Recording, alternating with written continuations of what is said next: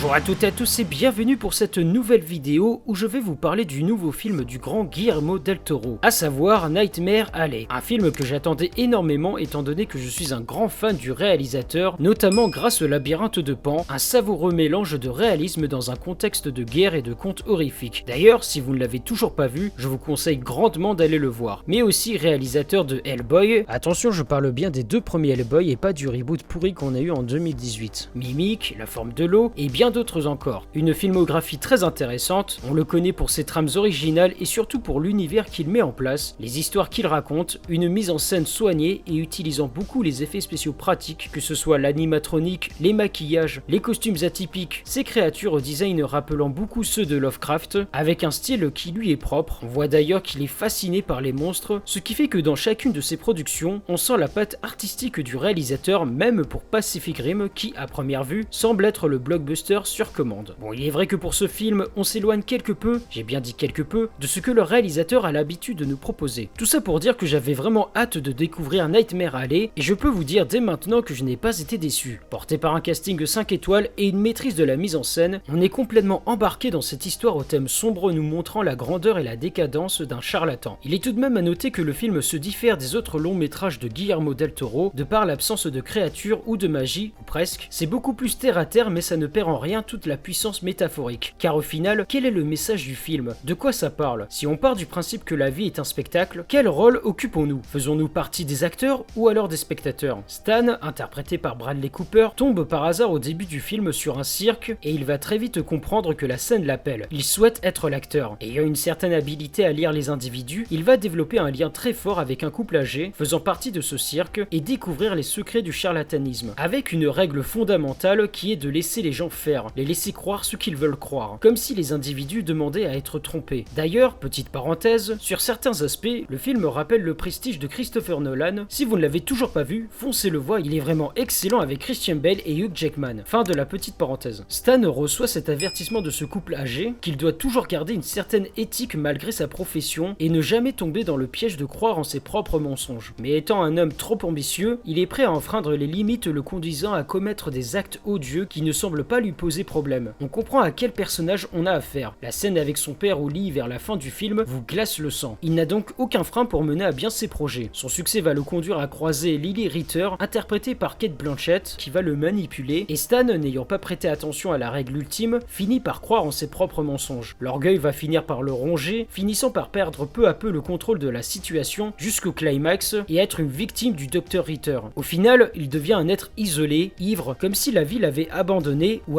est-ce plutôt lui qui a abandonné depuis le départ les valeurs de la vie? Résultat, il perd tout, et toute la dernière scène est splendide, terrifiante et dramatique, et aussi poignante que la fin du comics The Killing Joke. Pour ceux qui ont la ref, vous voyez de quoi je parle. Il se retrouve dans la même position que l'animal du début, à savoir une bête de foire, comme s'il était dépourvu de toute caractéristique d'un humain. Il devient alors un crétin, un moins que rien. Inutile de préciser que, comme à son habitude, Guillermo del Toro nous propose une qualité de mise en scène sublime, les décors la photographie sont d'une beauté, avec une élégance dans ses mouvements de caméra, la direction d'acteur qui est toujours aussi appréciable. Vous l'aurez compris, j'ai vraiment pris plaisir à regarder Nightmare Alley. Je regrette malgré tout qu'on n'ait pas davantage d'éléments fantastiques, mais c'est vraiment pour chercher la petite bête, et quelque part c'est un peu le but du film. Je vous le conseille vraiment, vous serez embarqué dans cette histoire portée par un Bradley Cooper au top de sa forme, une histoire simple, honnête, mais d'une puissance et d'une beauté remplie de noirceur. Voilà, ça sera tout pour cette vidéo critique sur Nightmare Alley. J'espère que ça vous aura